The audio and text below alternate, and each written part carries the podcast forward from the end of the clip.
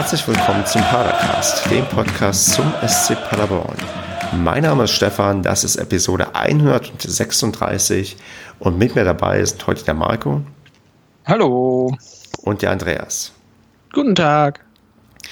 Ich bin ja leidenschaftlicher Podcast-Hörer und höre auch ganz viele andere Podcasts und habe mir letztens einen angehört. Ich weiß gar nicht, ob ich den nennen soll, weil da fühle ich mich vielleicht so schlecht, weil der weil da eigentlich, es geht eigentlich um nichts, also sagen wir um nicht so viel. Aber ich fand, die haben ein sehr, sehr interessantes Randthema ähm, gestriffen.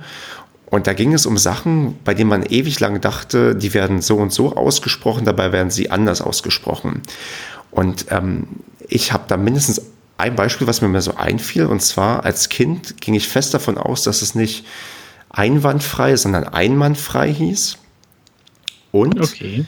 Eine andere Sache, die mir auch jetzt, sagen wir auch kürzlich bewusst geworden ist, ich habe als Kind auch immer gedacht, es heißt Sand Pauli und nicht Sankt Pauli. und jetzt kommt ihr. Fallen euch spontan Sachen ein, wo ihr jahrelang dachtet, das wird so und so ausgesprochen, bis ihr festgestellt habt, nein, es wird doch anders ausgesprochen. Andreas, fällt dir da spontan gleich was ein? Ähm, Nee, spontan ist das jetzt nicht mehr. spontan ist jetzt nicht so meins. du kannst mich doch nicht so unvorbereitet vor Fragen stellen.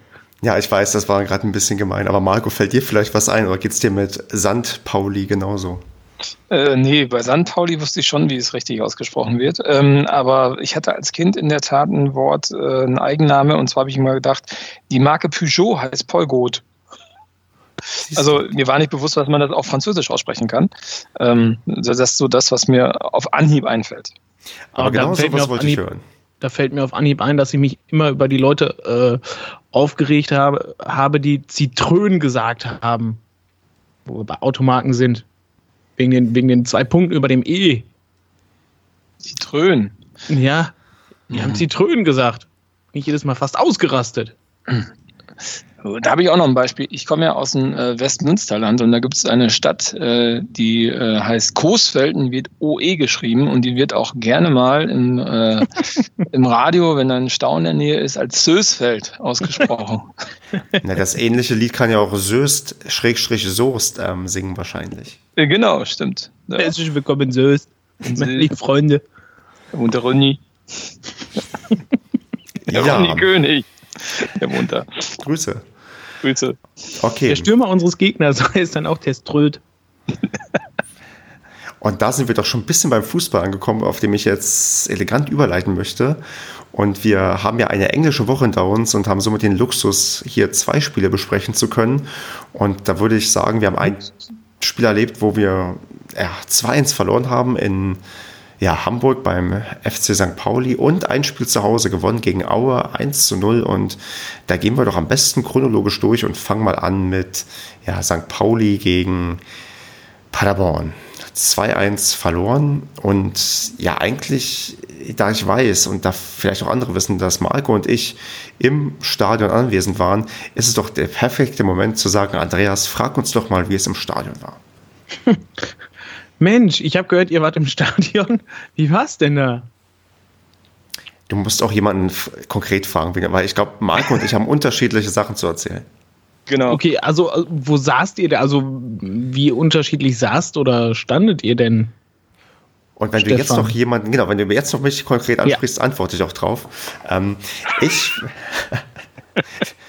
Padercast Moderatorenschule. ähm, ich stand ganz normal, wie ich das öfters so kenne, im Gästeblock. Hab dort ähm, recht pünktlich meinen Platz eingenommen. Also wir waren, glaube ich, so 10, 20 Minuten vorher da, weil wir vorher bei einem Freund zu Hause waren und der halt in Hamburg wohnt und von da aus dann den Weg auf uns genommen haben und dann das recht ja, pünktlich timen konnten.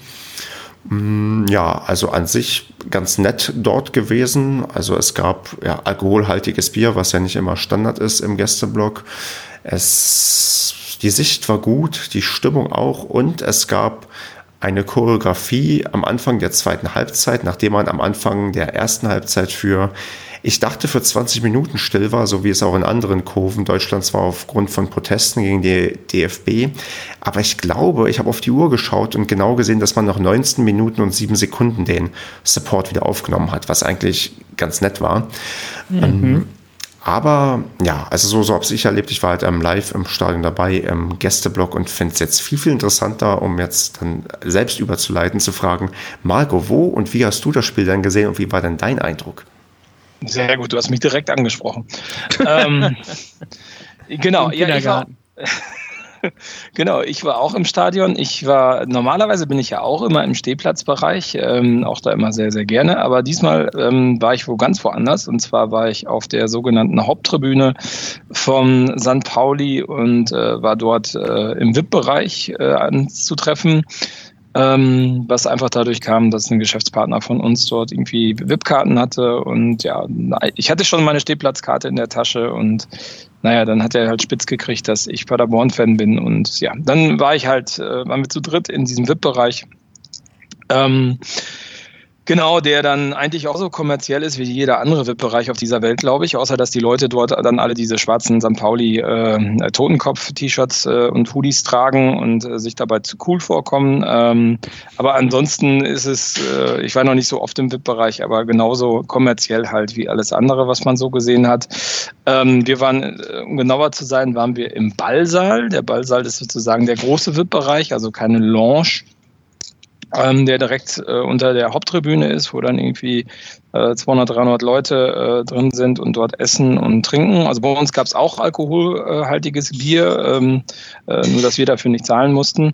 Ähm, ja, ähm, war wenig spektakulär, fand ich. Ähm, auf der Haupttribüne sitzt man ziemlich in der Mitte. Was ganz cool ist, äh, direkt, wir saßen direkt drei Stufen weg von den Rollis. Also die Rolle, Rollifahrer sitzen auch auf der Seite, direkt beim VIP-Bereich und ähm, konnte halt, ich konnte halt, durch dass ich so gute Plätze hatte, das Spiel eigentlich sehr gut äh, ver äh, verfolgen. Also war wirklich ein sehr ausgewogenes ähm, ausgewogener Eindruck, den man da kriegen konnte. Ähm, ich habe noch interessante Personen, Persönlichkeiten im VIP-Bereich ge, äh, wird getroffen, und zwar den Herrn Hornberger habe ich getroffen im VIP-Bereich, ähm, der mir auch äh, vom Weiten schon ganz aufgeregt zugewunken hat, weil ich glaube, gefühlt war ich der Einzige, der einen äh, Paderborn-Schal in diesem VIP-Bereich hatte. Und hat mir eigentlich versprochen, dass wir zusammen ein Bier trinken, nachdem wir äh, den St. Pauli besiegt haben. Äh, ähm, ja, das ist ja dann im Endeffekt ja nicht zugekommen, aber ich fand es halt ganz lustig, äh, ja, dass ich den äh, Martin Hornberger auch mal treffen und sprechen konnte. Ähm, genau, das Spiel an sich, ähm, ich glaube übrigens, Stefan, dass es wirklich 20 Minuten waren, weil ich habe nämlich genau auf die Uhr geguckt und ich glaube, ähm, es war die Spieluhr, die sie betrachtet haben, für, um den Protest dann sozusagen aufzuheben und den Support anzufangen. Ähm, ähm, Aber du hast genauer gestoppt und es waren da 20 Minuten. Es war, es war die Spielzeit wirklich, die angezeigt worden ist. Auf dem, da waren halt so große Anfle Anzeigetafeln und äh, da lief halt die Spielzeit. Und da waren auch wirklich die 20 Minuten dann abgelaufen, äh, meiner Meinung nach, weil ich habe da eigentlich ziemlich genau drauf geachtet. Aber was ich noch sagen wollte, ich war am Anfang ein bisschen enttäuscht von St. Pauli. Also ich war das erste Mal auf dem, äh, im Millantor und ähm, habe mir das Stadion ehrlich gesagt ganz anders vorgestellt. Ich weiß nicht, Stefan, wie du das äh, so gesehen hast, aber ich war total verwundert, dass die Ecken offen waren, was ja eigentlich sehr abträglich ist äh, bezüglich der Stimmung im Stadion und war auch sehr enttäuscht, dass dort erst so spät so viel los war. Also ich hatte das gefühlt, sind die Sitzplätze wirklich erst zum Anstoß voll geworden. Da habe ich gar nicht so sehr darauf geachtet, weil ich ja dann mehr so mit dem eigenen Blog quasi beschäftigt war. Äh, und ja, die offenen Ecken, wo du das ansprichst, ja, die waren tatsächlich vorhanden, was echt ein bisschen untypisch ist. Sonst muss man aber sagen, dass ich schon ja, sagen muss, dass die, die Stimmung dann doch ähm, recht gut ist, auch ähm, die Mitmachquote. Also auch wenn man sieht, dass auch von der, ja, sagen wir von der Seite, wo eigentlich der Gästeblock ist, da gab es ähm, links neben uns auch ähm, etwas weiter entfernt so eine Art ähm, Stimmungsblock irgendwie von der von der ähm, ja, Haupt- oder nee, von der Gegend gerade auch. Also es war so, so, so von der generellen Stimmung schon irgendwie ein eigentlich recht geiles Flair. Und was ich halt auch wirklich, wirklich gut fand und was ich dann erstmal wieder zu schätzen gewusst habe, weil ich das gar nicht mehr kenne, dass du in der Halbzeit nicht beschallt wurdest mit irgendwelcher Musik. Also es war einfach still. Es gab keinen Halbzeitpause Halbzeitpausenlied, das geht ja noch, aber es gibt, es gab auch keine andere Musik. Also es war wirklich still einfach. Es wurde kein, es gab kein albernes Spiel, was irgendwie gemacht wurde. Es war einfach nur, ja, Halbzeit, man konnte sich in Ruhe unterhalten, in Ruhe sein Bier holen und musste nicht irgendwie gegen ähm, laute Stadionmusik irgendwie anreden. Also das ist eine Sache, die ich echt, ähm, die ich eigentlich recht geil von und sagen würde, wenn wir das bei uns auch hätten, dass in der Halbzeit nur unser Halbzeitlied gespielt wird und dann erstmal ruhig ist, das wäre eigentlich auch zum Runterkommen nach gewissen Halbzeiten auch ganz cool. Stimmt, das ist mir gar nicht so aufgefallen. Das lag bestimmt daran, dass ich zum Abpfiff dann noch direkt wie alle anderen auch in den VIP-Bereich wieder reingegangen bin und mich getrunken habe. ja, Wo die laute Musik lief. genau, also das war wirklich, fand ich, ähm, wo ich dachte, okay, das, da merkst du äh, zumindest die Besonderheiten, die es dann ähm, auf St. Pauli gibt, die du halt in anderen Stadien dann nicht hast. Also da war ich doch eher positiv von angetan, weil ich auch nicht so unbedingt der große Fan bin von zu viel Unterhaltung so zwischendurch. Ja, aber dass die, also dass die in der Halbzeit einfach ein Lied spielen, finde ich jetzt, äh, ich weiß nicht, ist mir jetzt nicht so, so, so abträglich der Stimmung.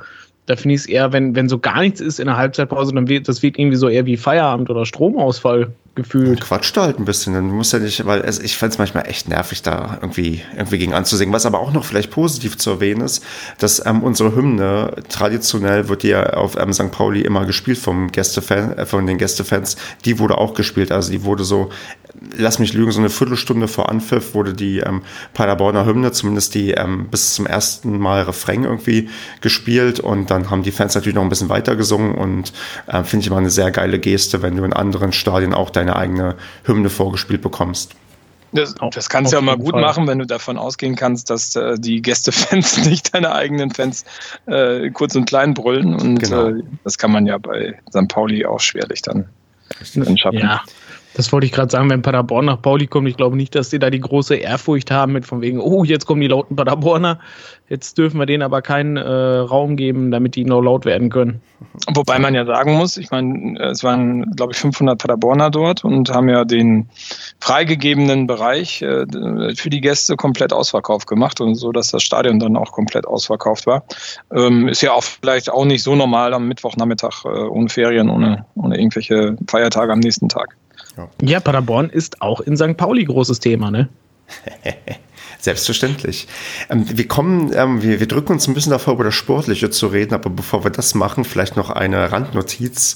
Der Felix Herzenbruch hat sich unsere Anregung, als er hier zu Gast war, glaube ich, zu Herzen genommen. Er war ab der 70. Minute mal kurz im Gästeblock zu Gast und hat mal, ja, Hallo gesagt. Das war eigentlich ganz nett, also dass der mal vorbeigeschaut hat und ähm, ja, ich, ich würde sagen, es liegt nur an uns, dass er das mal gemacht hat. Genau, Herze, aber ich glaube, Herze, Herze. Genau, aber ich glaube, das wissen die Hörer gar nicht, weil wir haben darüber gesprochen im Nachgang. War das im Nachgang? Echt? Ja. Wir haben, nicht, wir haben nicht während der Sendung darüber gesprochen. Ich bin mir nicht sicher. Ich hatte mit irgendjemand darüber gesprochen und ich glaube, der hat mir gesagt, dass wir das im Podcast gesagt haben. Uh, okay. Ähm, vielleicht sollte, sollten aufmerksame Hörer uns nochmal aufklären, ob wir das öffentlich ihn dazu an, angeregt haben oder ob wir das ihm inoffiziell gesagt haben. Falls äh, wir ihm das inoffiziell gesagt haben, haben wir das natürlich niemals ihm gesagt. Ja. Aber eine coole Sache auf alle Fälle, dass er da war. Ähm, er hat es mir auch persönlich gesagt, weil ich habe ihn nämlich auf dem Weg aus dem Stadion getroffen und bin neben ihm hergelaufen und habe kurz mit ihm über das Spiel und äh, wo er das Spiel verbracht hat ähm, äh, gesprochen und äh, ja, finde ich eine coole Sache. Also ja. kann, kann gerne der ein oder andere nachahmen. Genau, kann, also wird nicht schädlich sein für die Bindung zwischen Mannschaft und, und Fans. Gut, dann würde ich jetzt sagen, ähm, müssen wir doch ein bisschen über Sportliche reden, wobei ich jetzt schon vielleicht den Hinweis gebe, dass Marco, du warst ja bei Millantor nach dem Spiel mit dabei. Ich habe es mir auch schon angehört und du hast da den Padercast würdig vertreten. Da redest du mit dem Janek über das ähm, Spiel auch aus sportlicher Sicht. Ähm, da äh, klickt auf jeden Fall mal rein. Den Link gibt's in den Show Notes. Und wir beschränken uns vielleicht, uns vielleicht jetzt auf das Nötigste zum Spiel. Und ja, da frage ich einfach mal den Andreas, da der Marco schon ganz viel im anderen Podcast drüber sprechen konnte.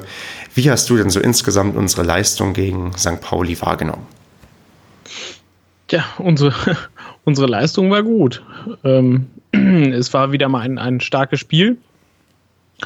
Ähm, vor allem in der ersten Halbzeit hat man das, glaube ich, echt gut wieder im Griff und hätten noch das ein oder andere Tor mehr machen müssen. Und ähm, dann hat endlich Zulinski getroffen mit dem 1 zu 0, was dann aber nicht ganz so lange gehalten hat. Da ein paar Minuten später, äh, ich glaube, nur vier oder fünf Minuten später haben wir uns dann ja wieder, glaube ich, mit, mit so einem komischen Abwehrfehler-Ding, äh, mit so einem komischen Stellungsspielfehler, wenn ich mich recht erinnere, ähm, dann sofort wieder den Ausgleich gefangen. Und ja, danach, danach war es halt ein, ein offenes Spiel, wobei ich finde, wir hatten es dann immer noch komplett im Griff und hätten auch ganz klar das Spiel gewinnen müssen. Und dann passierte halt was, das hat man im Fernsehen so gar nicht mitgekriegt, das hat auch der Kommentator nicht mitgekriegt, als es dann zum Schluss die gelb-rote Karte für Guy, ne, Gay wird er ja tatsächlich ausgesprochen, wo wir beim Anfangsthema wären, ähm, äh, die gelb-rote Karte gekriegt und keiner hat es mitgekriegt und das war halt ja ein gelbwürdiges Foul plötzlich weg und halt in Unterzahl haben wir es dann auch wieder in der Nachspielzeit wie gegen Magdeburg weggeschenkt, bloß äh, diesmal waren es dann nicht halt zwei Punkte, sondern komplett alles weggeworfen, da sind wir deswegen dann mit null Punkten nach Hause gefahren und haben dann wieder in der Nachspielzeit ein Tor kassiert. Ja, das, ähm, das ist es, glaube ich, ganz gut zusammengefasst. Marco, woran lag es denn? Also was waren denn die, die Fehler, die gemacht wurden? Ja, schwierig. Ich glaube einfach, dass, äh, dass du ein bisschen äh, ich glaube, das sind sehr, sehr stark individuelle Fehler. Das war ja auch schon gegen Magdeburg so. Das war jetzt hier wieder. Ne? Beim 1-0 war es äh, ähm, der Christian Strodig, der rausgerückt ist, obwohl es nicht nötig war und dadurch den, den Passweg bzw. die Anspielstation wieder aufgemacht hat. Und beim, äh, beim 2-1 war es, äh, glaube ich, genauso. Ich weiß nicht, ob es jetzt Strodig war oder ob es äh, Collins war auf der Seite, die dort irgendwie einen Abwehrfehler gemacht haben. Also ich glaube, dass da äh, teilweise halt so individuelle Konzentrationsschwächen äh, gerade vorkommen. Ne? Und hm, ich glaube, äh, was ich, was ich auch ähm, fand äh, gegen St. Pauli, ich meine, wir spielen nur noch zu zehnt. Ähm, die letzten Minuten laufen, wir stehen aber immer noch extrem hoch. Und äh, du hast halt mit St. Pauli eine Mannschaft, die äh, laut Transfermarkt zumindest doppelt so viel wert ist wie die Paderborner Mannschaft. Und da hast du halt eine Masse Erfahrung. Ne? Und äh, da werden Fehler halt extrem bestraft. Und ja, ich weiß nicht, ob es dann so schlau ist, auch die letzten Minuten immer noch, äh, ja, dass die Vierer, Viererkette im Endeffekt fast auf der Mittellinie steht. Ne? Also ob das dann so schlau ist, wenn du dann einen Fehler machst, dann ist er halt durch und ja, mh, hm, dann passiert halt das, was jetzt passiert ist. Ich glaube, daran liegt es ein bisschen. Ja, also irgendwie das, ähm, die, die, die Lösung in der endlosen Offensive zu suchen, kann sein, dass man da tatsächlich irgendwie doch einen Lernprozess durchmachen muss. Ich meine, wenn wir, ja, also es, es ging ja auch schon irgendwie manchmal gut, aber dann halt dieses Ding wirklich, dass es echt, ja, so, so gegen Ende, das ist mir auch halt aufgefallen, ich fand es echt erstaunlich, dass wir, obwohl wir ja nur zu zehnt waren, am Ende irgendwie noch das Spiel gemacht haben und immer noch Tore schießen wollten, wo ich dachte, boah, das ist, ja, kann sich auszahlen. Und wir, hat der, wir haben ja gesehen, gegen Kräuter Fürth konnten wir auch in Unterzahl noch zwei Tore machen, aber dann genauso gut kann sein, das passieren, was uns jetzt passiert ist. Ja, wir laufen quasi in einem Konter zu zehnt und das ist halt noch mal ein bisschen bitterer, als wenn du halt ähm, da irgendwie mit ja, voller Besetzung irgendwie noch äh, gegenhalten kannst. Und dann kassierst du halt ganz, ganz blöd das 2 zu 1 in der Schlussphase Phase und ja, stehst da mit leeren Händen da. Und ich muss sagen, ich war am Ende auch echt geknickt nach dem Spiel. Also ich war so, so fünf Minuten im Block und dachte, ach Mensch, ist das scheiße hier. Ich hätte mir echt hier ein bisschen mehr erhofft und nicht, ja, so ein Mist, dass du in der allerletzten Minute wieder das blöde Gegentor kassierst. Mhm. Wobei man sagen muss, ich meine, wenn man das so ein bisschen das Positive da aus dem Spiel so mit rausnehmen möchte, ist, ähm, wie gesagt, also St. Pauli hat äh, laut Transfermarkt zumindest eine deutlich äh, höhere, äh, hochwertigere Mannschaft als der, der SC Paderborn, von der, von der Wertigkeit her in Geld äh, ausgedrückt. Aber wenn man sieht, ähm, wie stark Paderborn St. Pauli dominiert hat, ne? Und selbst zu zehnt war ja wieder nur Paderborn am Zug. Ne? Also da lag ja auch so ein bisschen das, das 2-1 für Paderborn in der Luft, obwohl wir nur zu zehnt waren. Mhm. Das ist schon, schon heftig. Ne? Also ich weiß gar nicht, wer das, ob das der Kauschinski auf der auf der Pressekonferenz gesagt hat. Also da wird ja auch mittlerweile so von dieser geballten Paderborner Offensivpower gesprochen. Ähm, also ich glaube, da hat man schon einen starken Respekt vor in der Liga. Ja, und auch, dass Koczynski danach meinte, dass wir eigentlich ähm, das bessere Team waren, das spricht ja auch Bender. Also klar, da kannst du am Ende nichts von kaufen, weil am Ende zählen halt, ja, zählen halt die Punkte. Aber also was man halt schon merkt, ist, dass wir, glaube ich, zeigen, dass wir in dieser Liga mehr als mitspielen können. Und wenn wir quasi die, die Defensive bei uns auch noch in den Griff bekommen, so wie es halt letztes Jahr dann irgendwann auch geklappt hat, dann werden wir noch sehen, dass das noch richtig, richtig anstrengend für unsere Gegner wird, gegen uns zu verteidigen, weil wir dann wieder dann irgendwann anfangen, die vielleicht 3-4-0, 5-0 Tore einzu, ja, einzufahren, wobei, nee, 4-0 gewinnen wir nicht, aber dann halt diese, diese hohen Ergebnisse irgendwie durchziehen und am Ende dann doch, ja, sich dann durch eine stabile Defensive die Ergebnisse dann auch in den Punkten niederschlagen und wir dann ja mit drei Punkten auf das vom Feld gehen und nicht nur mit einem oder mit keinem, weil wir ärgerlich in der letzten Sekunde noch ein Tor kassieren. Ich würde es dann auch fast damit belassen oder wollen wir noch viel über Hamburg reden? Nee, das nee. Einzige, was ich nur anmerken möchte, was ich sehr schade fand, ist, dass äh, die, die St. Pauli-Fans nicht bei diesem 20-Minuten-Boykott mitgemacht haben was man ja sehr lautstark im Fernsehen gehört hat und was ich dann halt sehr schade fand. Ja, das ist, glaube ich, ich muss sagen, was mir da gerade auffällt, ist, ich weiß gar nicht so, ich kann mir schon denken, was so, was so der grobe Anlass irgendwie ist. Der grobe Anlass ist halt der ja abgebrochene Dialog mit dem DFB, um zu zeigen, okay, DFB, das ist immer noch alles ziemlich Mist, ähm, was ihr an vielen Stellen macht. Aber es fehlt mir tatsächlich so ein bisschen gerade die, sagen wir, die Koordination und die, die, ja, die, die Geschlossenheit irgendwie, die man dann vielleicht noch vor, vor einem Jahr hatte, wo man am Anfang der Saison wirklich mit in, in eigentlich jedem Stadion Wechselgesänge hatte mit ähm, Scheiß DFB. Das ist halt gerade aktuell, fühlt sich das so an, als hätten sich, sagen wir mal, deutschlandweit die Fanszenen noch nicht wirklich ja, sagen wir mal, geeinigt, was will man und wie will man zum Ausdruck, zum Ausdruck bringen, was man überhaupt möchte. Also, ja, ich, ich fand es auch blöd tatsächlich, weil wenn man den Worten von Robin Dutt glauben kann, ist das ja ein unfassbarer Nachteil und ähm, blöd für die Mannschaft und bla. Also da, da kann man mal googeln, was Robin Dutt nach dem, ähm, nach seinem Spiel unter der Woche in, auf der Pressekonferenz gesagt hat, was sehr stark für eine Ahnungslosigkeit auch auf deren Seite spricht, weil die auch anscheinend nicht wissen, gegen was protestiert wurde. Geht uns ja hier gerade vielleicht so ein bisschen ähnlich und ähm, da fehlt dann vielleicht so ein bisschen die, ja, die Geschlossenheit. Und ich glaube, Marco, du hast doch ein bisschen mit dem ähm, Janik im, im, im St. Pauli-Podcast drüber gesprochen. Da wird da, glaube ich, ein bisschen seine Vermutung ähm, erklärt, warum ähm, auf St. Pauli-Seite nicht geschwiegen wurde. Ja, genau, richtig. Und wer das hören möchte, der kann da gerne den Millern-Ton hören. Genau, so ist es. Gut, dann würde ich sagen, machen wir weiter mit Aue. Und zwar einem positiven Erlebnis, mit dem wir halt diese englische Woche abschließen konnten. Wir haben 1 zu 0 gewonnen. Und auch hier würde ich. Ja, das ist, das ist die pure Euphorie hier im Podcast. Man merkt, dass Kevin vielleicht fehlt. Also es war das negativ. schlechteste Spiel der ganzen Woche. Also komplette englische Woche. Es war das schlechteste Spiel und das einzige, was wir gewonnen haben. Das, es war auf alle Fälle der schlechteste Gegner, den wir hatten. Ja. Weil schlechtestes Spiel, das musst du gleich vielleicht nochmal erklären, Andreas. Aber ich würde mal, ich würde eigentlich auch hier mal so anfangen. Hm, Marco, gib mal so einen kurzen Abriss. Was ist denn in dem Spiel für dich passiert? Wie würdest du es zusammenfassen und warum haben wir eigentlich gewonnen? Hui, ähm, Also das Spiel war extrem nervenaufreibend, äh, wenn man die gesamten 90 oder 94 Minuten waren es, glaube ich, äh, betrachtet. Ähm, ich glaube, dass äh, wir natürlich A geschwächt in das ganze Spiel hinsichtlich des Sturms gegangen sind, weil Baba ja nicht da ist, weil gesperrt durch die gelb-rote Karte aus St. Pauli und es mit seiner Achillessehne Probleme hat, was glaube ich auch noch ein bisschen länger dauern wird ähm, so dass wir da durch die äh, Aufstellung ein bisschen was umstellen mussten. Zolinski äh, hat ja sozusagen äh, wieder die Stürmerrolle übernommen. Ritter ist in den Kader reingekommen, was ja auch nicht gerade äh, negativ ist, ähm, so dass da vorne auch so ein bisschen, ein bisschen das Zusammenspiel ähm, nochmal rotiert hat. Ich glaube, in der ersten Halbzeit haben wir da echt einen, einen guten Ball gespielt. Ähm, ja, das äh, haben wir auch äh, wie Aue überhaupt gar keine Schnitte gelassen. Da sah es so ein bisschen aus, als wäre es ein Klassenunterschied. Ähm, hätten da eigentlich auch zwei oder drei Buden machen müssen in der ersten Halbzeit. Ähm, und in der zweiten Halbzeit hatten wir, glaube ich, so ein bisschen wieder Courage vor uns selbst, ähm, ähm, das Ding rüberzubringen über die Zeit und haben dann auch die Chancen liegen lassen. Und im Endeffekt, wieso haben wir das Ding gewonnen? Naja, wegen Leo Zingerle, muss man ganz klar sagen.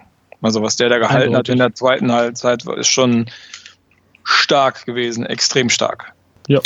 Ja, Andreas, ergänz mal ähm, deine Sicht, also was, was noch fehlt und ob es da, ob du bei anderen Sachen vielleicht ähm, das anders siehst.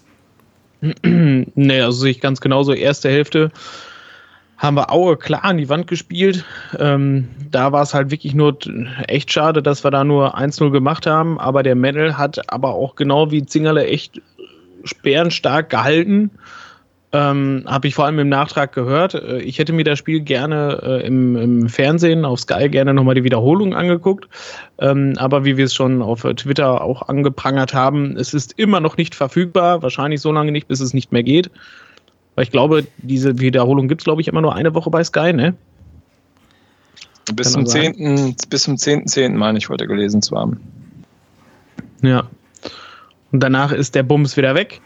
Ähm, deswegen kann ich es leider nicht sagen. Ich habe ganz viel gesehen, dass der Männer wirklich viel gehalten hat, also dass, wir, dass er wirklich viele äh, Torschüsse gehalten hat. Ähm, und wie gesagt, halt Zingerle zum Schluss, was der an, an den Freistößen da rausgeholt hat, wo es wirklich im Stadion aussah, so, ach du Scheiße, der Freistoß genau in den Winkel rein und den hat der dann noch rausgefischt und noch ähm, zweimal den Nachschuss auch noch gehalten. Das war Wahnsinn. Und halt ja. echt, also einerseits schön, dass äh, Tepete äh, seinen Treffer gemacht hat. Ähm, es, hätte, es hätten aber definitiv noch welche dazukommen müssen. Vasiliades äh, nach seiner Einwechslung auch nochmal äh, an allen vorbei und dann äh, neben dem Torwart her an den Außenpfosten. Also, Mann, hätte man definitiv noch eins machen können und den Gegner hat man halt zum Schluss halt viel eingeladen mit äh, kleinen nickligen Fouls, mit äh, ja, vielen Freistößen, was die hatten viele ja, schnelle, schnelle Konter, die die immer noch fahren konnten, obwohl wir halt geführt haben, standen wir, was Marco vorhin auch schon sagte, äh, immer sind wir immer nach vorne angerannt, was ja auch unser System ist, was wir auch beibehalten wollen, aber ja, da, ich glaube, da hat man versucht halt auch ein bisschen defensiver nach hinten zu gehen, aber hat es dann, dann doch nicht durchgezogen. Die eine Hälfte ist dann nach vorne gerannt und dann ergaben sich Lücken. Und ja, auf, auf so. eine Szene, die man vielleicht, also auf die ich nochmal so, so nicht eingehen möchte, aber die ich vielleicht erwähnen möchte, ist noch die ähm, Klaus Jasudas Aussetzer, wo auch ähm, wir jetzt Zingerle zu verdanken haben, dass wir oh nicht den ja. Ausgleich kassiert haben. Und, Schon verdrängt. Ähm, ja, wobei, ja, das, wobei ich würde das gar nicht Aussetzer nennen. Weil ich habe mir das mal angeguckt in der, in der Mini-Wiederholung, die es da auf YouTube gibt. Ähm, mhm. Der steht wirklich mit dem Rücken zum Teströd. Ne? ähm, Teströd. Teströd. Ähm, also der, der hat ihn nicht gesehen, ne? Also das, äh, der ist fest davon ausgegangen, dass in seinem Rücken keiner mehr steht. Und der Teströd, der, äh, also der Teströd, hat ja dann wirklich drauf spekuliert, ähm, dass Gasiula noch zurück äh, äh, einen Rückpass macht. Ne? Du siehst wirklich in der Wiederholung, wie der Teströd so langsam Richtung Zinger geht und auch so Richtung Passweg geht und dann anläuft, wo er sieht, dass er wirklich zurückpasst, ne? weil Gasiula wirklich den Rücken zu ihm ähm, hat. Aber äh, granatenstark von Zingerle gemacht. Also ich schätze mal, 99 Prozent aller Torwarte dieser Welt hätten da einen Elfmeter erzeugt. Ja. Also das war wirklich gut. Ähm, sonst eine Sache, die vielleicht, äh, also die ich ähm, zumindest diskutieren möchte. Wir waren ja alle im Stadion, haben uns das Spiel ja angesehen und ähm, also gefühlt konnte man sich sehr, sehr gut über unseren Torschützen ähm, Tepete aufregen, weil er irgendwie ganz, ganz oft ja den Ball zu lange gehalten hat oder nicht weitergespielt hat. Ähm, wie, also Marco, wie hast du es denn gesehen? Also ging es dir auch quasi so, wie ich es hier jetzt gesagt habe, auch wenn du mal drüber nachgedacht hast, dass der wirklich doch manchmal irgendwie zu viel möchte oder irgendwie ganz, ganz un, un, unglücklich aussieht und dass es dann umso ironischer ist, dass er diesen, ähm, dieses 1-0 macht. Und zwar erst nimmt er den Ball an und dann zieht er drauf und dass, dass diese beiden ja quasi ähm, Sachen funktioniert haben, weil so nach den ersten paar Minuten habe ich ihm das quasi eher nicht zugetraut. Also ich finde, find, beim Tor hat er auch extrem viel Zeit gehabt. Ne? Also da hat äh, irgendwie ja. äh, der Abwehrspieler, der dann daneben stand, äh, sich auch irgendwie angeguckt, wie er den Ball annimmt und dann erst abzieht. Also das äh, hätte vielleicht äh, hätte der Kollege ein bisschen schneller reagiert und mitgedacht, wäre das auch so nicht passiert. Aber prinzipiell hast du recht. Also es ist, sieht so aus, als würde er ganz viel wollen und weil er ganz viel will, funktioniert ganz viel einfach nicht. Und ich hatte zudem das Gefühl, immer wenn er den Ball annehmen wollte, erst, also wirklich erst so ein ne, Ballkontakt, den Ball annehmen und dann weiter, hat es eigentlich nicht funktioniert. Ne, dann versprang der Ball, es hat ewig gedauert. Immer wenn er direkt gespielt hat, ne, ähm, also nur One-Touch und dann weiter, dann hat, war es eigentlich ziemlich gut. Dann passte das eigentlich auch ganz gut. Aber prinzipiell ist der so, ja, der kommt so ein bisschen übermotiviert rüber. Das hm. ist, äh, ich glaube, da kann, der kann viel, viel mehr, aber irgendwie muss der im Kopf, glaube ich, nochmal ein bisschen ruhiger werden. Ja, ja, ja man, sieht, man sieht ihm halt an, was er will und was er auch meint, was er kann. Also alleine diese schnellen Dribblings oder diese schnellen Seitenwechsel, wo er auch wahnsinnig oft immer mit den Füßen wegrutscht, finde ich. Ähm, da merkt man halt so, er, er könnte es, aber er kann es halt irgendwie, ich sag mal, nicht, nicht auf den Rasen bringen, wenn man so will. Und, ich meine, dass halt er ja offensichtlich ein bisschen was kann, zeigt er. Er hat jetzt, glaube ich, das dritte Mal schon für uns getroffen. Also er hat ja zumindest die Torgefahr, die man sich, glaube ich, von ihm verspricht. Aber bei ganz vielen anderen Sachen da, ja, wie das halt gerade meint, ist Andreas, da kommen dann irgendwie so, so ganz ja, blöde Sachen irgendwie zustande. Ja, vor allem, es sieht dann halt auch immer doof aus, ne? Hm. Also bei einigen Sachen, äh, da hat man auch im Stadion gesagt, so, boah, geil, wenn er jetzt trifft, das wird Tor des Monats. Und ja, halt, wenn er nicht trifft, sieht es halt immer blöd aus. Ja. Wobei, ich glaube, ich glaube, wenn du, wenn du gegen den spielen musst als Abwehrspieler, ist das extrem schwer, das zu verteidigen, ne? weil er ist ja, ist ja, ja mit vorne drin, ähm, weil er ja auch so extrem schnell ist. Ne? Also der hat ja eine unwahrscheinliche Variabilität, Vari Variabilität im, äh, im, im Spiel im Raum. Ne? Also der bewegt sich ja wirklich sehr viel links, rechts, links, rechts und mhm. ähm, kann natürlich auch mit den Außen, ne, die ja auch echt schnell sind bei uns, auch super zusammen spielen. Ne? Und wenn die in so einem Spielfluss sind, ich glaube, dann guckst du als Verteidiger echt doof. Ja.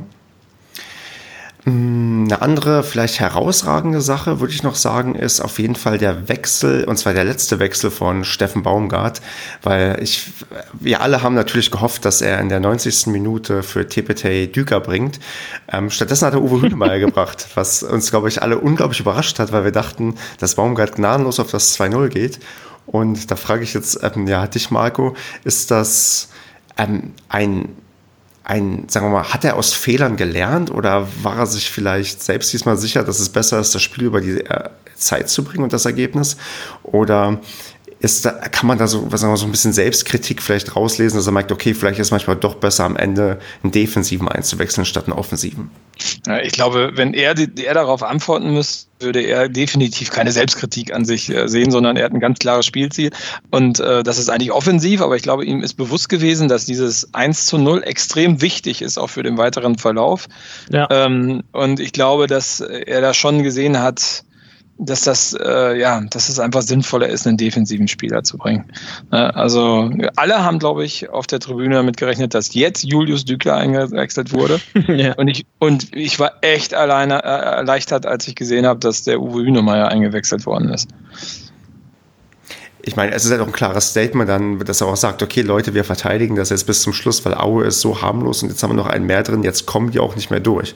Also das ist ja auch tatsächlich, was dir auch vielleicht eine gewisse Sicherheit bringen kann, weil wenn, wenn ich mir vorstelle, ich bin Spieler und denke, mein Gott, wir sind ja eigentlich im Offensiv und wir führen in Anführungsstrichen nur 1 zu 0.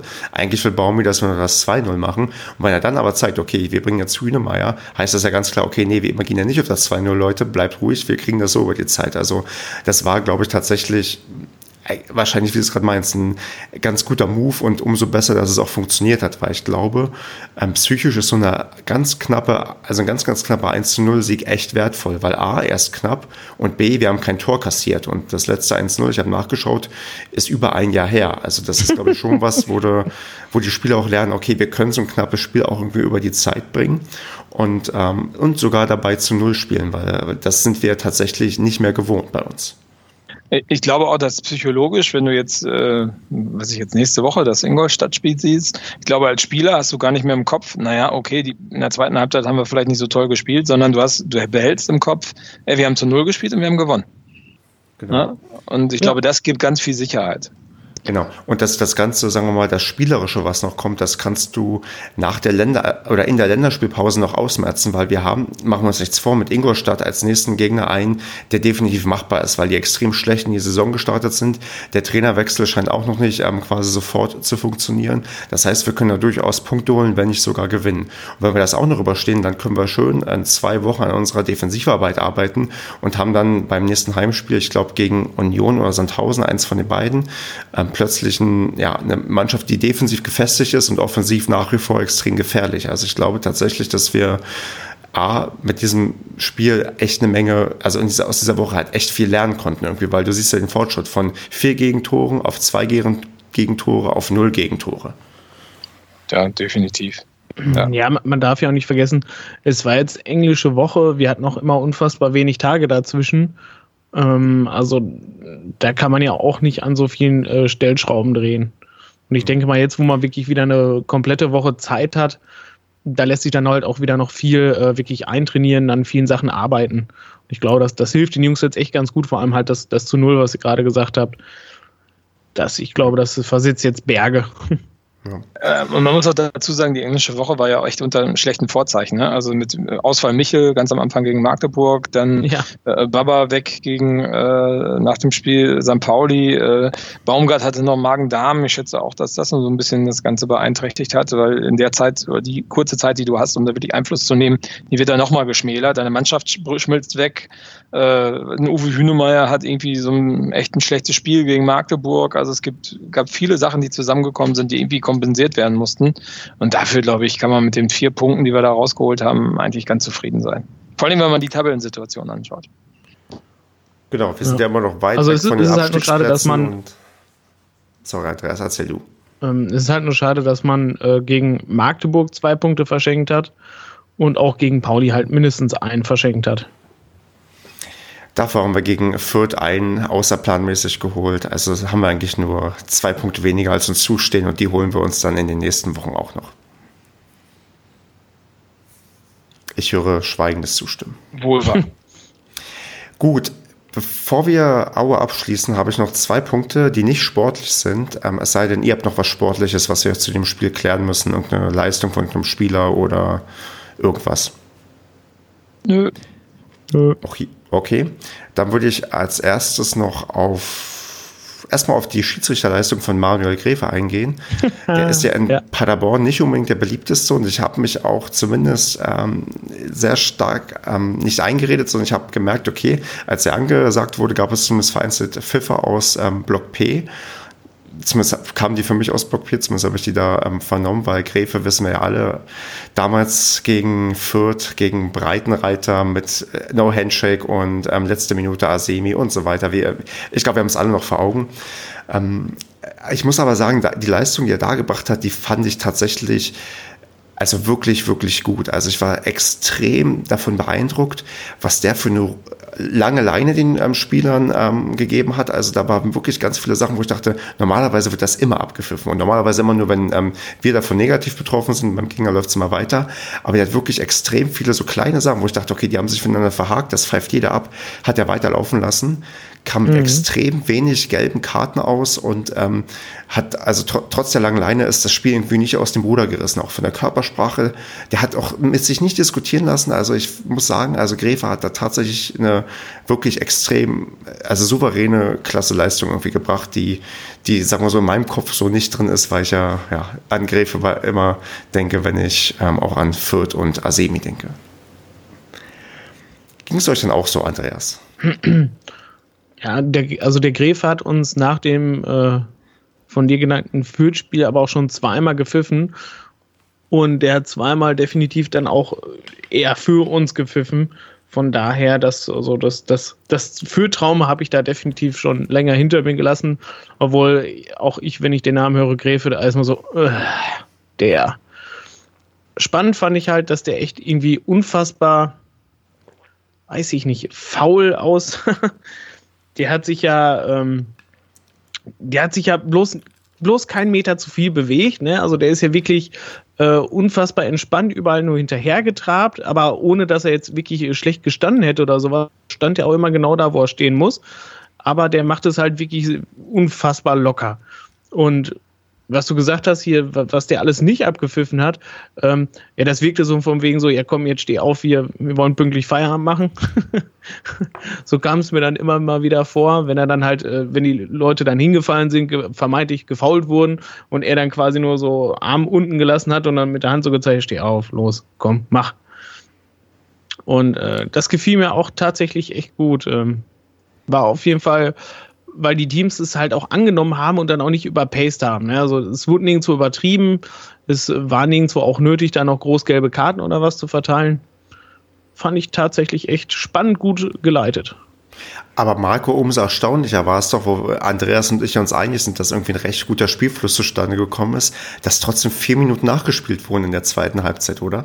Ja, das fand ich auch komisch, weil es gab ja wirklich äh, wenig, wenig äh, viel, lange Unterbrechungen. Ne? Also das gab es ja mal in der Erklärung äh, im, im, bei der Bundesliga, ne, wie sich so äh, Spiel, äh, also die, die Nachspielzeit, wie die sich berechnet aus Sicht eines Schiedsrichters und wie, wie das so, wie er jetzt auf vier Minuten gekommen ist, habe ich jetzt nicht so ganz verstanden. Also ja, genau, es, es, gab, es gab keine Tore, es gab auch nur vier Wechsel, weil Aue ja gleich ähm, zur zweiten Halbzeit zwei Wechsel gebracht genau. hat. Es gab auch kaum Verletzungspausen, also die vier Minuten. Wenn ich was kritisieren wollen würde, dann wären es wahrscheinlich die vier Minuten Nachspielzeit, die er uns da reingedrückt hat und, uns, und, und uns nochmal zum Zittern gebracht hat. Das stimmt, ja. Okay. Mit uns gezittert haben 8542 weitere Zuschauer neben uns. Und ja, da frage ich dich, Marco, sind das zu wenige? Ja, also dafür, dass das ein echt schöner Tag war, Samstagnachmittag oder Samstagmittag, ähm, und wir eigentlich irgendwie äh, einen ganz guten Tabellenplatz haben in der zweiten Liga, die Mannschaft auch echt schön äh, Fußball spielt, also das kann man sich immer gut angucken, jetzt mal unabhängig vom, vom Ergebnis, also das ist, das ist schon, schon schön. Ähm, finde ich sehr seltsam. Und ich finde es vor allen Dingen seltsam, dass die Sitzplätze ausverkauft sind fast und die Stehplatzbereiche echt äh, gerade auf der Nordtribüne extrem leer sind. Also finde ich ein bisschen enttäuschend, weil ich hätte gedacht, dass wir uns schon immer, wenn denn die Leistung der Mannschaft stimmt, und die stimmt meiner Meinung nach momentan, ähm, so um die 10.000 bewegen. Und äh, jetzt 8.400 noch was, finde ich äh, eigentlich zu wenig. Okay. Ja. Die Mannschaft Gut, hätte definitiv mehr verdient dann rufen wir einfach hier mal dazu auf, Leute, kommt mehr ins Stadion und macht beim nächsten Mal die, wobei, wenn das, ich, wisst ihr, ob es Sandhausen oder Union das nächste Spiel ist? Bitte? Was das nächste Spiel ist, Sandhausen Union. oder Union? Union ist okay, das gut, Union werden wir über 10.000 zusammenbekommen, da gehe ich allein schon von der Reisefreudigkeit der Berliner aus und auch ein attraktiver Gegner. Und wir haben Top-Spielzuschlag ähm, und wir wissen alle, wenn was teurer ist, kommen die Leute immer ein bisschen lieber, weil das dann immer so ja, den, den Hauch von Exklusivität und ähm, gutem Fußball hat. Also ich denke mal, gegen Union werden wir die 10.000 auch mal wieder locker knacken. Ach, äh, gibt es wirklich einen Top-Spielzuschlag? Top mhm. es, es, gibt, es gibt insgesamt, ich glaube, vier oder fünf ähm, Spiele, die einen Top-Spielzuschlag haben. Der ist jetzt nicht riesig und ähm, der wurde auch vor der Saison mit dem Fanbeirat abgestimmt, dass das ähm, ein paar Spiele gibt und man kann eigentlich, ja, man weiß eigentlich, was es wird. Das wird jetzt, glaube ich, in der Hinrunde Union und ähm, Bielefeld und in der Rückrunde wahrscheinlich dann Köln, Hamburg und ja, St. Pauli oder so, dann hast du halt deine fünf Spiele, wo du weißt, da kommen eh alle und wollen eh alle sehen und da hast du halt, glaube ich, einen Euro mehr für einen Stehplatz oder zwei Euro. Also irgendwas, wo ich sage, okay, damit könnte ich leben und wer damit nicht leben kann, der hätte sich vielleicht eine Dauerkarte kaufen können, dann hättest du sowieso ein bisschen weniger für alles bezahlt. Mhm. Okay, wusste ich noch gar nicht, ja. ja aber das trotzdem, also auch gegen Aue, also weiß nicht. Klar, der Heimbereich äh, oder der, der Gastbereich ist da ähm, jetzt nicht so super voll, wobei waren jetzt auch nicht so wenige Aula äh, da. Der Weg ist ja auch weit, aber trotzdem, ich würde da ein bisschen mehr erwarten. Finde ich schon ein bisschen schade.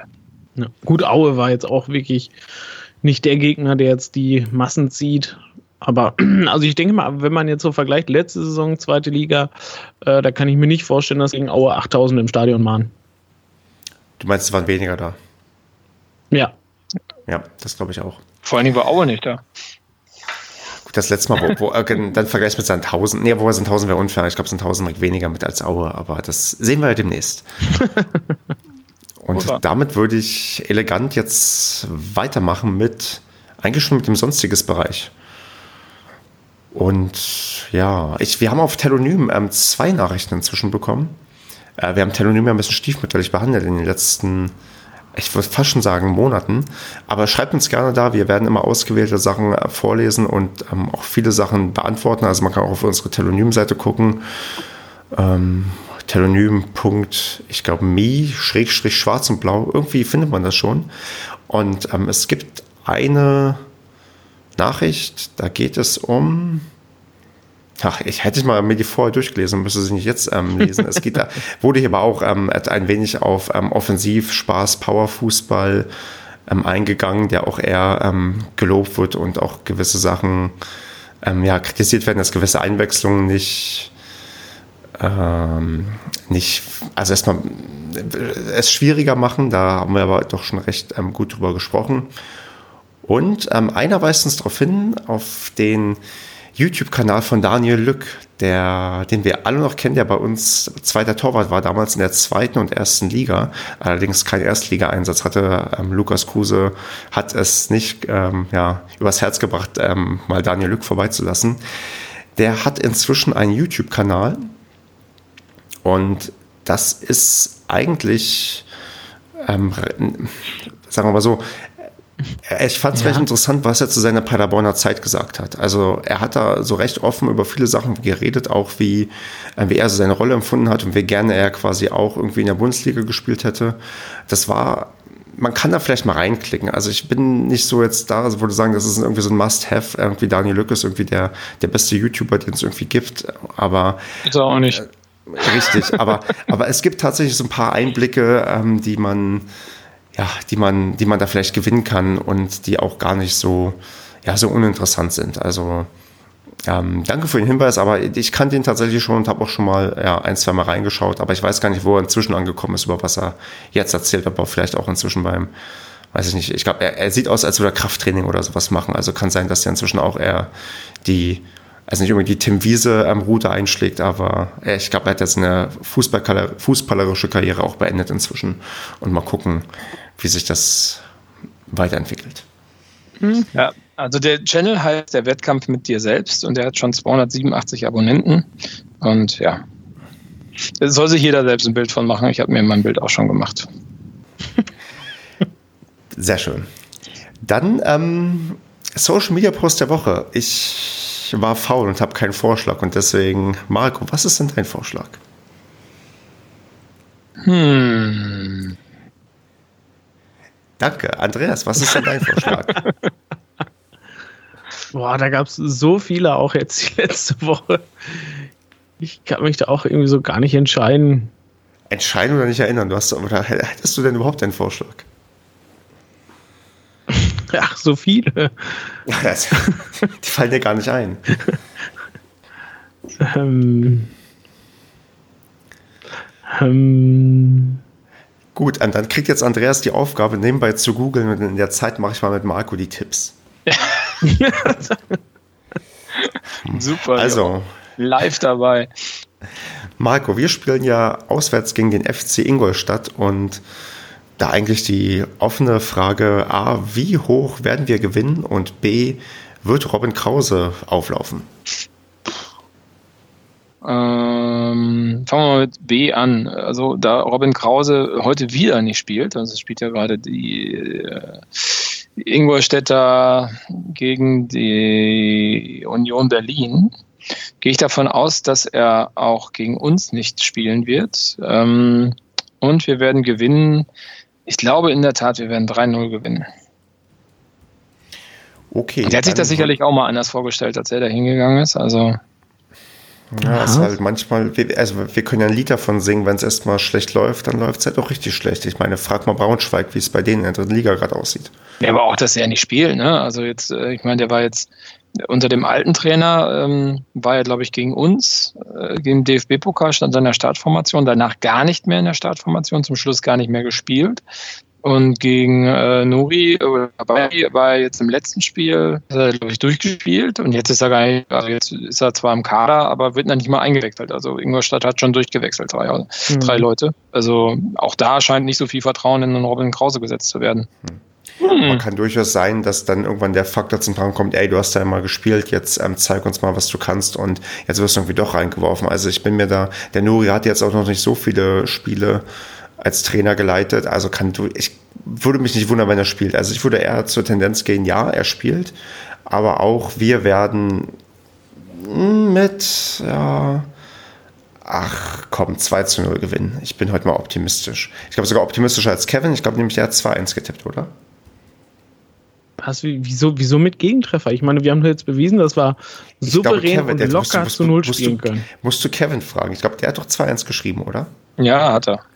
Siehst du. Also ich ja. sage 2-0. Ich verstehe Kevin auch nicht. Kevin ist, glaube ich, ähm, wird langsam zum, ich würde eher sagen zum Realisten statt zum Pessimisten, aber ähm, der vielleicht will auch taktisch Punkte holen, wer weiß. Ja, eigentlich muss man ja sagen, ist ja, der, ist ja der FC Ingolstadt jetzt nicht so schlecht besetzt. Ne? Also es ist schon sehr verwundernswert, dass die Mannschaft scheinbar nicht zusammenpasst. Also ich glaube auch nicht, dass das da am Trainer liegt. Ja, der Nuri wird da auch nicht viel bewegen.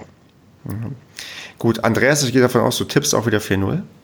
Selbstverständlich. Ich meine, jetzt gegen Ingolstadt, Ingolstadt haben wir definitiv bewiesen, dass uns äh, Ingolstadt liegt. Und die machen wir halt nieder, ne? Dann würde ich sagen, für den Basti tippe ich mal eher, eher. Oder hat er was geschrieben in der Gruppe? Ja, 2-0. Für uns? Ja, ja. Ja. Der alte Optimist. Also er hat 2-0 geschickt. Also vielleicht auch für Ingolstadt. Wer weiß, wer weiß. Sollte das so sein, muss das korrigieren. Wenn nicht, schreibe ich jetzt hier auch 2-0 rein. Und würde sagen, Andreas, soll das jetzt genug Zeit, um zumindest eine Nominierung ah, nein, für Entschuldigung, er hat für uns geschrieben. Okay.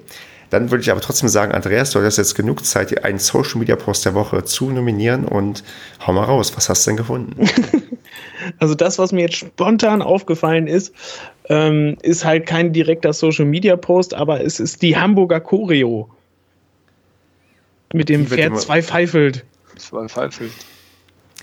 Ja, die ist. Das, fand, das fand ich, das fand ich schon äh, genial. Wenn, wenn du so eine riesige Choreo machst mit so einem riesen Spruchband, dass scheinbar es niemandem auffällt, dass du halt äh, eine Silbe doppelt reinschreibst. Besser fand ich ja die, ähm, also ein Tweet, da wurden, glaube ich, vier gescheiterte Choreos von HSV zusammengefasst, weil das ist nicht das erste Mal, dass die da verkackt haben. Ihr erinnert euch vielleicht an, vor ein, zwei Jahren gab es mal so, so eine Blockfahne und da stand statt HSV gefühlt ASU oder so drauf, weil die, die Buchstaben komplett verzogen waren.